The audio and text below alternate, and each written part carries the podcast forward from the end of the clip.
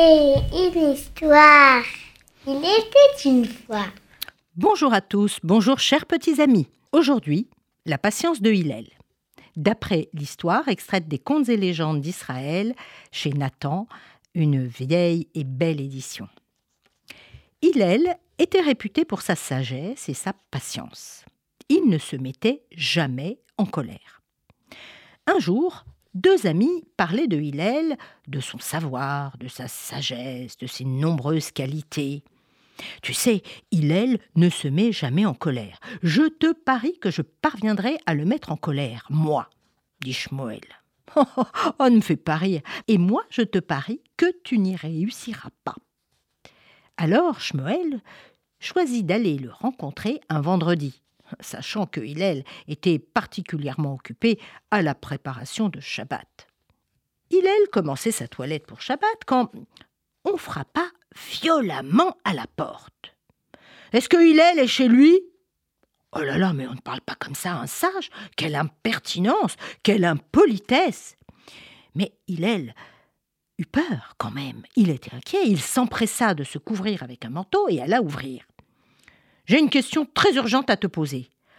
Bon, Hillel soupirait un petit peu, il était avant tout rassuré. Assieds-toi, mon ami. Dis-moi tranquillement ce qui te mène chez moi. Quelle est ta question? Je voulais savoir pourquoi euh, les Babyloniens ont la tête ronde. Vous savez, Babylone est une ancienne ville en Irak. Franchement, quelle drôle de question. Mais quelle drôle de préoccupation, ça ne présente aucun intérêt. Mais il espérait ainsi l'agacer, parce que cette question n'a d'abord aucun intérêt et en plus aucune urgence. Hillel répondit avec calme. Mais si ta question te préoccupe, eh bien, je vais te répondre. En fait, cela tient des sages-femmes celles qui aident les mamans à mettre leur bébé au monde et qui s'en occupent après. Elles ne savaient pas bien emmailloter les bébés. Avant, on emmaillotait les bébés, on les entourait avec un linge. Eh bien, elles les entouraient mal. Le visiteur se leva brusquement et partit sans même saluer le rabbin. Très bien. Hillel continua ses préparatifs, mais très vite, on frappa de nouveau à sa porte. Hillel ouvrit sa porte une deuxième fois, avec calme le même visiteur se présenta, sans un mot de politesse, et il dit avec fermeté J'ai encore une question importante. Entre, cher ami, assieds-toi.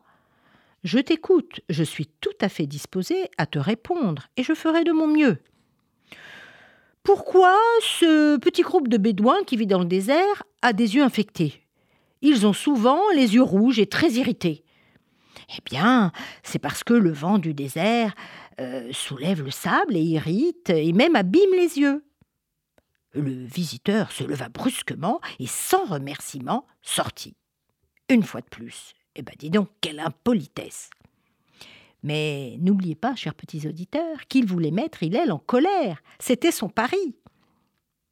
L'heure du Shabbat approchait Hillel ne fut pas tranquille longtemps car on frappa pour la troisième fois avec une violence. Tu as une troisième question? Prends place, je t'écoute. Oui, oui, oui, j'ai besoin de savoir pourquoi euh, les Africains ont les pieds plats. Mais n'importe quoi Mais qu'est-ce que c'est que cette question, franchement? Quel intérêt?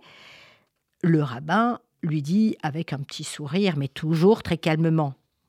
Tu as un grand désir de t'instruire, c'est beau. Eh bien, ces gens dont tu parles ont l'habitude de marcher pieds nus, alors peut-être que il ne put continuer, car le visiteur se leva, voyant que Hillel était toujours aussi calme et ne savait pas quoi dire pour essayer de le mettre en colère.